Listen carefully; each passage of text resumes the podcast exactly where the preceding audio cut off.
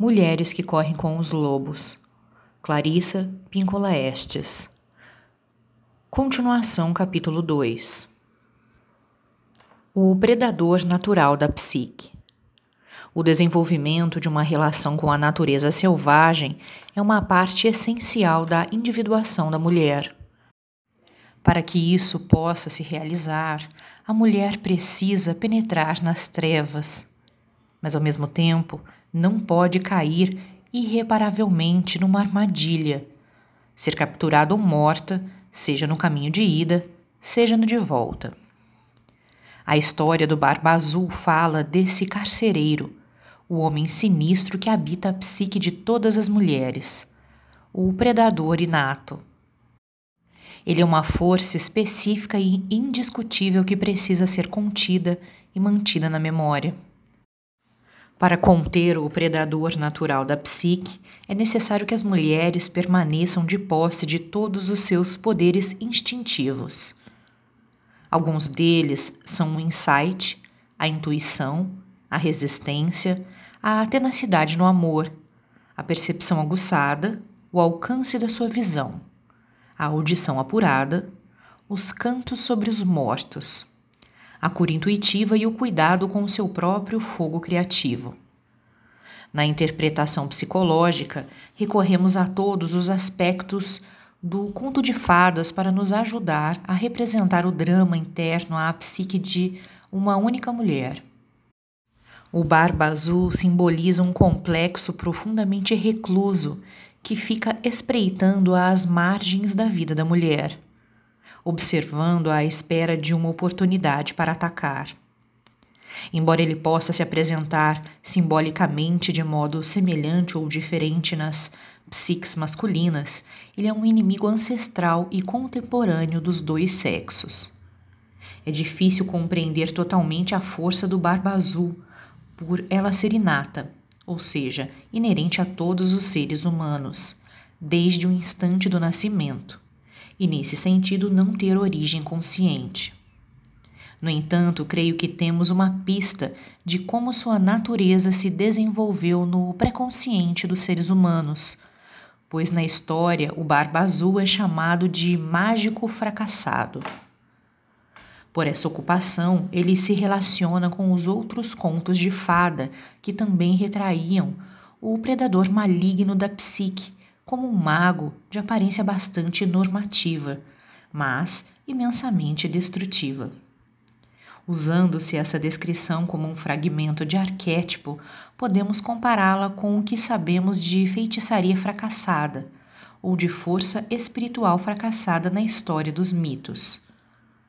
O grego Ícaro voou perto demais do sol e suas asas de cera derreteram, lançando-o de volta à terra. O mito do povo Zuni, abre aspas, o menino e a águia, fecha aspas. Fala de um menino que teria passado a pertencer ao reino das águias, não fosse por ele imaginar que poderia desrespeitar as leis da morte. Enquanto ganhava altitude pelos céus, seu manto de águia emprestado foi arrancado, e ele caiu cumprindo seu triste destino. Na mitologia cristã, Lúcifer reivindicou igualdade com Jeová e foi expulso para o inferno. No folclore, há uma série de aprendizes de feiticeiros que ousaram ingenuamente se aventurar além do nível real de seus conhecimentos, ou que tentaram transgredir a natureza. Foram punidos com ferimentos ou cataclismos. Enquanto examinamos esses leitmotiv, vemos que os predadores neles retratados desejam a superioridade e o poder sobre os outros. Eles sofrem de uma espécie de inflação psicológica, pela qual desejam ser mais sublimes do que o inefável, tão importantes quanto ele e iguais a ele. Esse inefável é aquele que, por tradição, distribui e controla as forças misteriosas da natureza incluindo-se os sistemas da vida e da morte e as leis da natureza humana, e assim por diante. No mito e nas histórias descobrimos que a consequência para uma entidade que tente desrespeitar, dobrar ou alterar o modo de operação do inefável é um castigo, seja por ter de suportar uma redução da sua capacidade no universo, do mistério e da mágica, como por exemplo aprendizes que não têm mais permissão de praticar, ou um exílio solitário longe da terra dos deuses, ou alguma perda semelhante de graça e poder através de dificuldades da fala, de mutilações ou da morte. Se formos capazes de entender o Barba Azul como representante interior de todo o mito do proscrito, poderemos também compreender a solidão profunda e inexplicável que às vezes se abate sobre ele, nós, em virtude do fato dele vivenciar um exílio permanente da salvação. O problema com o Barba Azul no conto de fadas é que, em vez de alimentar a luz das jovens forças femininas da psique, ele prefere encher-se de ódio e deseja extinguir as luzes da psique. Não é difícil imaginar que numa conformação tão maligna esteja enredado alguém que um dia desejou ultrapassar a luz e caiu em desgraça por essa razão.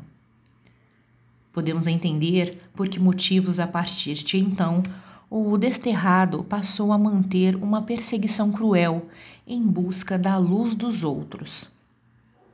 Podemos imaginar que sua esperança seja de que ele, se conseguisse reunir uma quantidade suficiente de almas, poderia acender uma chama de luz, que afinal erradicaria as trevas e corrigiria uma solidão. Nesse sentido, no início do conto, temos um ser terrível, no que diz respeito ao seu aspecto não redimido. No entanto, esse fato é uma das verdades cruciais que a irmã mais nova deve reconhecer, que todas as mulheres devem reconhecer, a de que, tanto interna quanto externamente, existe uma força que atuará opondo-se aos instintos do self natural, e de que essa força maligna é o que é. Embora talvez pudéssemos sentir compaixão por ela, nossos primeiros atos devem ser o do reconhecimento da sua existência, o de nos protegermos da sua devastação e, afinal, de privá-la de sua energia assassina. Todas as criaturas precisam aprender que existem predadores. Sem esse conhecimento, a mulher será incapaz de se movimentar com segurança dentro de sua própria floresta, sem ser devorada. Compreender o predador significa tornar-se um animal maduro pouco vulnerável à ingenuidade, inexperiência ou insensatez. Como um rastreador sagaz, o Barba Azul percebe que a filha mais nova está interessada nele, ou seja, que se dispõe a ser sua presa. Ele a pede em casamento e, num momento de exuberância juvenil, que é muitas vezes uma mistura de loucura, prazer, felicidade e interesse sexual, ela diz sim. Que mulher não reconhece esse enredo?